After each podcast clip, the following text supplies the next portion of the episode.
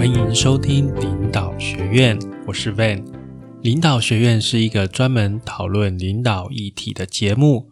我们的目标是透过分享，让社会有更多领导力，让世界更美好。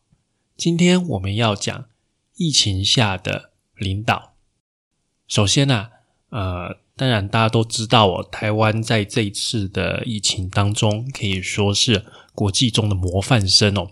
就是受到疫情的影响，到目前为止还算是很少。即使最近有传出一些呃医院的一些感染，但是跟世界各国相比啊，台湾的这个数字啊，可以说是令人称羡了，真的是模范生哦。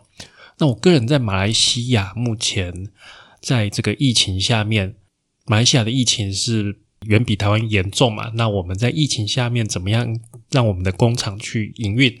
我想这些的经验在这边跟大家分享哦。第一个，这个一定要再三的强调，注意健康跟安全啊，这个是最基本的。我相信这个应该没有问题。台湾人的警觉心很强，没有错。但是过了一阵子。只要是人，我相信都还是会松懈的啦。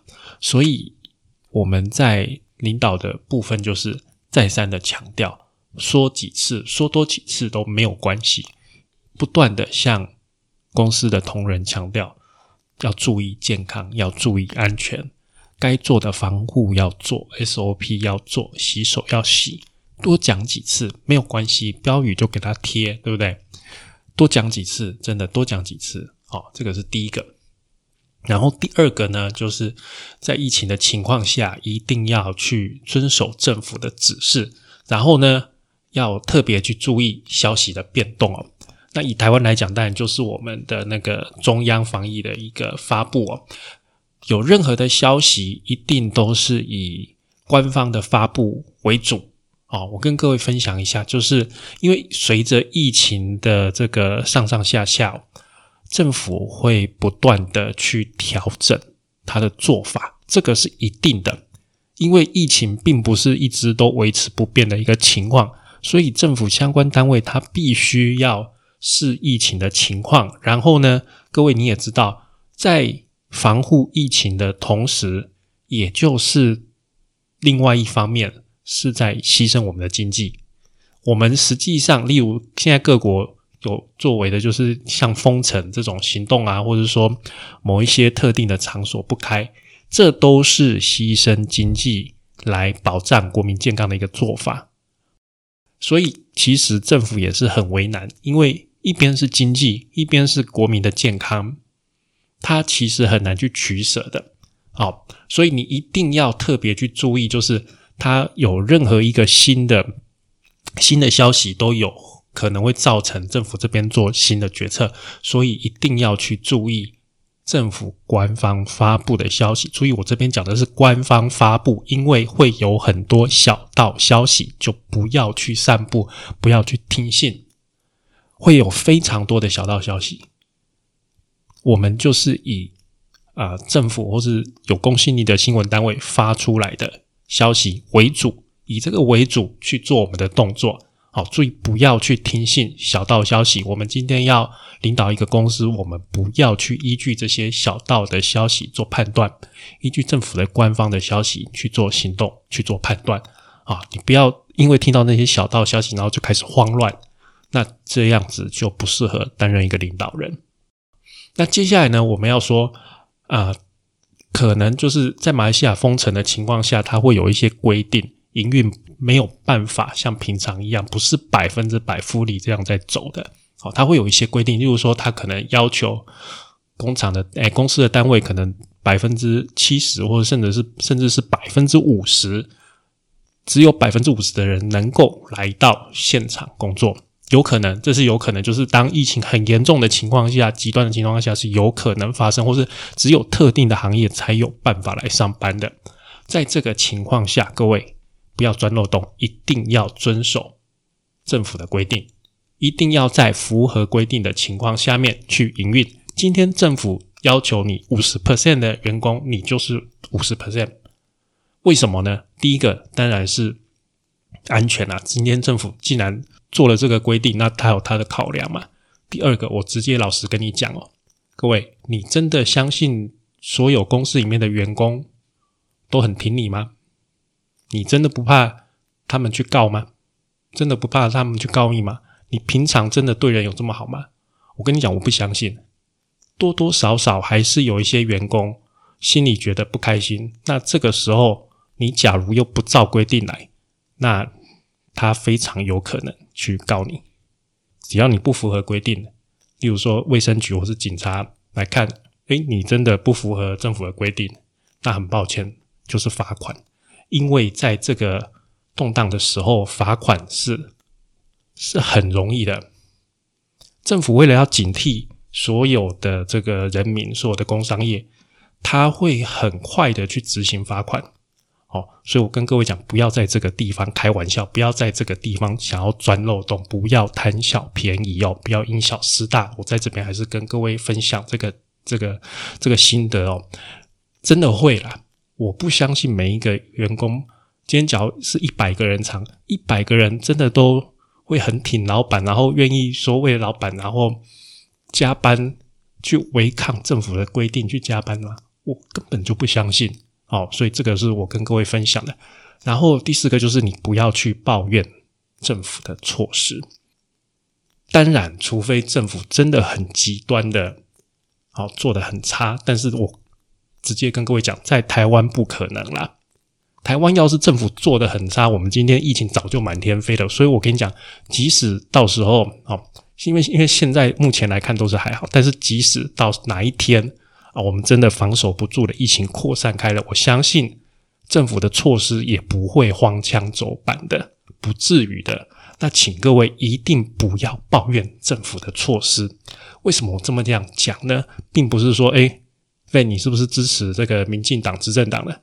不是这个重不，这不是重点。我跟各位讲哦，在马来西亚，这个执政党他发布了一些命令，然后就民怨。然后民怨，他其实民怨这是正常的，因为政府不可能每一项措施是让所有的人民都满意的。有了这些民怨之后啊，在野党开始捣乱了，他在野党开始想尽办法去想要把执政党弄下来，你知道吗？所以就造成政局非常的混乱。在政局非常混乱的情况下。执政党他在防疫，他没有办法百分之百把心力放在防疫，他他放在政治斗争上面，他想尽办法要防止那些在野党去捣乱他。那防疫就怎么样？漏洞大开。所以我跟各位讲，今天不是说啊，民进党的这个执政党未来在防疫上面可能会做的多好有多少？不可能啊，没有一个防疫的作为措施是百分之百让人满意的。绝对会有大家不满意的地方，但是我必须跟各位奉劝，拜托大家沉住气。执政党不管是哪一党，不管今天是国民党、民进党，好，甚至民众党在执政，他在对抗这个疫情都是极不容易的。这个时候，如果你让执政党把他的心力分散去搞政治斗争，去跟在野党在那边打来打去，那请问损失的是谁？就是我们全体国民，所以我这个时候我还是跟各位呼吁哦，如果到时候啊，执政党有一些，就是政府有一些措施，你不开心，你不要啊公开的去抱怨，好，只要它是合理的，一定是有一部分会牺牲的啦。好，今天在做防疫的措施，它就是牺牲经济，所以你不要在那边喊说，哎，怎么经济这样子封锁啊，或者怎么样？那百老百姓怎么样没饭吃啊？什么没有办法？你要就是这个时候就变成说，你要安全还是你要钱？必定是有一部分的牺牲，你要么就是牺牲安全，对不对？要么牺牲健康，要么牺牲钱经济，必定不会百分之百的。好，今天当疫情进来的时候，必须要有一个标准。那照这个标准做，一定就是有的人是满意的，有的人是不满意的。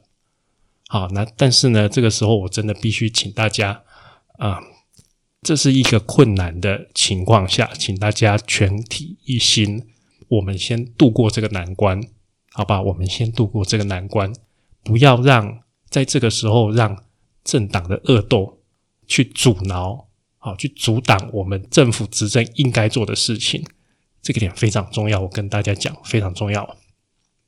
然后下一点当然就是我们必须要去架构这个远距的工作环境了。那现在 work from home 就是在家工作的这个啊基础设施，由于在国外哦，好在美包括欧美。因为已经有了很多先例，所以这些硬体的架设相对于之前都已经成熟了非常多。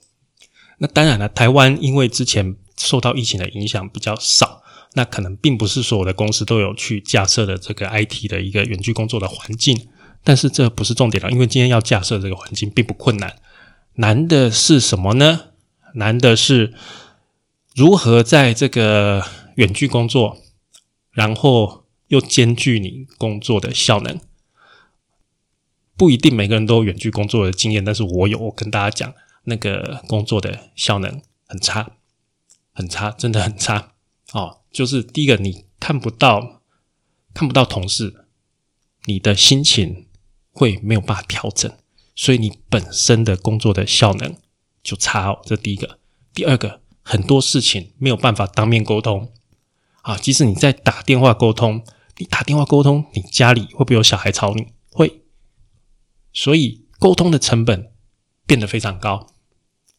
所以在你自己工作效能又变差的情况下，然后呢，沟通成本又变高的情况下，其实我跟各位讲了，那个远距工作真的是不得已的选项。啊，今天呀，假如没有疫情的话，以一般的工厂、一般的服务业。真的啊，远距工作真的是不得已的选项，我只能这样讲。但是为了要避免疫情哦，例如说我们刚刚讲的，有可能政府会要求我们公司以百分之五十的人力，只有一半的人在工厂能够上班的话，那另外百分之五十，我们一般就会安排什么行政职，让他们尽量的在家上班。那当然了，在这个情况下面，假如各位的公司有做内销，我们一般都会建议。啊，业务这个时候就不需要当面的去拜访客户了啦，因为客户也不想给你拜访。好，所以其实业务也是可以远距工作，就是以电话向公司、向客户联络这样子就可以了。所以业务单位、行政单位这些都可以暂时的远距工作哦。那这是一个一个不得已的一个情况。那接下来我就是要跟大家讲，就是。劳资双方要彼此体谅啊！劳资双方彼此体谅，因为今天不管是远距工作，或者是说，就是一方面哦，以员工来讲，他可能要去照顾家庭。今天疫情很危险的，就是慢慢扩大的情况下，学校是有可能停课的，所以员工他有可能必须要多花时间在家里照顾小孩。然后公司呢，一方面政府也会有法令宣布说，哎，可能不能让你全部的人来上班，好。然后呢，一方面呢，我们公司当然要维持基本的收入嘛，我们要还是要想办法做基本的产出去维持，能能够在这个架构下尽可能去创造，呃，尽可能创造利润的，就是尽量不亏钱啦。简单讲，尽量不亏钱哦。但是呢，员工他还是要必须去。照顾可能他的家人、他的孩子，那就是要在这两个部分，劳资双方就是两方面都要取得体谅，要了解说对方的难处了。那真的哦，就是在这个困难的时候，你平常的累积就看得出来了。平常到底啊，员工怎么样，其实不知道。但是呢，在困难的时候，员工会不会帮公司，这个就可以看得出来。公司愿不愿意替员工着想？这个时候也看得出来。然后这个时候啊，必须要对全体的员工做一个啊规划啊，做一个规划，就是说我们怎么样安排哪些人来上班，让我们公司的整体的产出是最佳的。注意哦，这个时候你就不要特别的用公平来去判断，必须要用公司能够。获取最大的产出、最好的产出来判断，而且是在政府的规定之下。所以，第一个我们要先有限制嘛，政府的限制。政府的限制下，假如今天政府限制百分之五十的人力，对不对？那我们可能尽可能的找现场的人员来上班，然后行政跟业务的人员可能就让他远距上班。当然了，现场的人员他会觉得有点不公平，为什么我就要来公司上班，然后那些采购啊，啊那些呃会计啊，为什么他就可以在家里，他都不用来？那其实他们还是必须在家里完成他们的工作，他们的效率也是很差的啊。但是我们必须要去说服他们，这样子对公司才是最有利的。现在真的是遭遇到一个困难的情况，我们必须要大家通力合作。那在这样子的合作下面，我们才会有最好的产出，那公司才不至于说啊亏损的太严重。所以这个部分是需要去沟通的，不要。就是特别的去强调说，哎，大家一视同仁啊，每个人都是来上班两天啊。那我请问你，采购来公司上班两天，他有办法开机吗？他机台有办法做吗？没有嘛。大部分的制造业的公司还是要机台开起来，才有办法生产东西卖给客人，对不对？那服务业你也是一样啊，你餐厅你还是要厨师来现场煮啊，对不对？大家互相配合啊，好，互相配合，以整个公司。能够获得最多的利润，来去思考怎么样的规划下，我们有最好的结果。好，这个时候不要去计较说啊，你这个部门的人为什么都可以这样做啊？这样不公平，不要去计较这些哦。这些一定要好好的跟所有的员工去做一个沟通哦。好，那我再接下来说这一点，这个相信所有公司都会做，就是。遵节支出，然后保守经营。简单的讲，现在能够不要花的钱就不要花。哦，除非你是有对这个长远的一个计划，本来就照着走。哦，这是必须要投资的。那我们继续走。但是很多时候啊，一些短线的或是一些风险性高的、不确定性高的投资，在这个时候我们可能就建议暂缓啊，因为你可能投资下去也没有。办法就是计划按着你当初的计划这样走了啊，因为在这个情况下面，很多的包括客户、包括供应商等等，很多的情况都是你没有办法掌握的哦。那也是要跟同事、同仁宣导，就是说现在的时机并不是很好，那能够不要支出的费用就先不要做。那也是要保守经营哦，客户也要选择。过去对我们信用好的客户啊，那个钱都会给我们的客户收得到的客户，那个我们才去做一些新客户、一些小客户、风险性比较高的客户，这时候就不要去跟他拿订单。哦，在这个时候，哎，各位在台湾可能不清楚，我在马来西亚哈，比较小间的，我直接跟你讲，路上的商家，例如说餐厅等等，五间呐是倒了两到三间的，所以。很容易，比较小间的客户很容易发生资金周转不灵，非常容易。所以在这个时候，一定要慎选客户哦，或者说你要选择供应商也是，一定要选那个比较大间的。真的不好意思，现在这个时候比较小间的风险真的是比较高，很容易资金周转不灵。好，因为会有一阵恐慌，或者说一阵子生意不好，真的会一瞬间弄不出来就倒闭了。这是实际上真的是发生的事情哦。然后再跟各位讲一点呢，虽然现在台湾人是很恐惧这个 COVID-19，也就是武汉肺炎这个东西哦，但是哦，你在领导一个组织、领导一个公司的时候，我跟各位讲，有一个绝对要做的一个重点，就是你绝对不可以让有症状的员工害怕说出来，千万不要做这件事情。不要因为大家的恐惧造成有症状的人不敢讲，那这样子，万一他中到了，那就是全部组织就会整个传染开来，那是最可怕的一个情况。我们绝对要去极力的避免这个状况。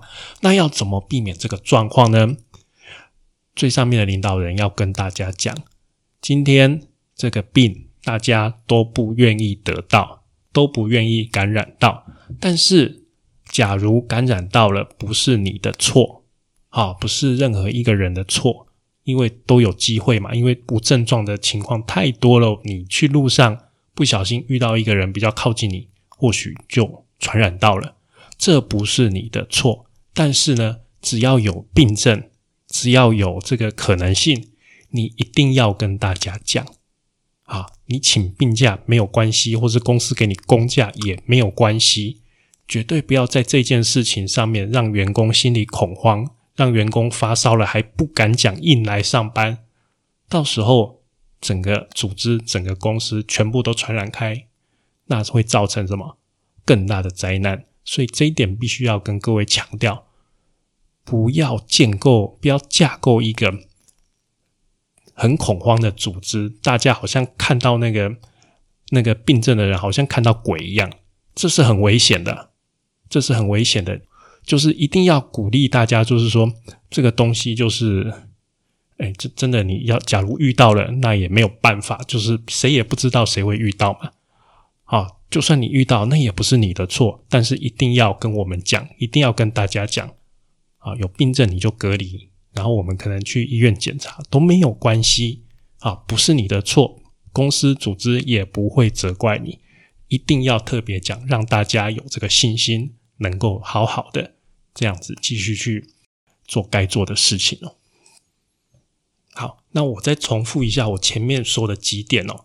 第一个当然是要强调这个大家的健康跟安全啦。然后第二个呢，遵照政府的指示，然后随时注意消息有没有变动，有没有新的消息、新的做法。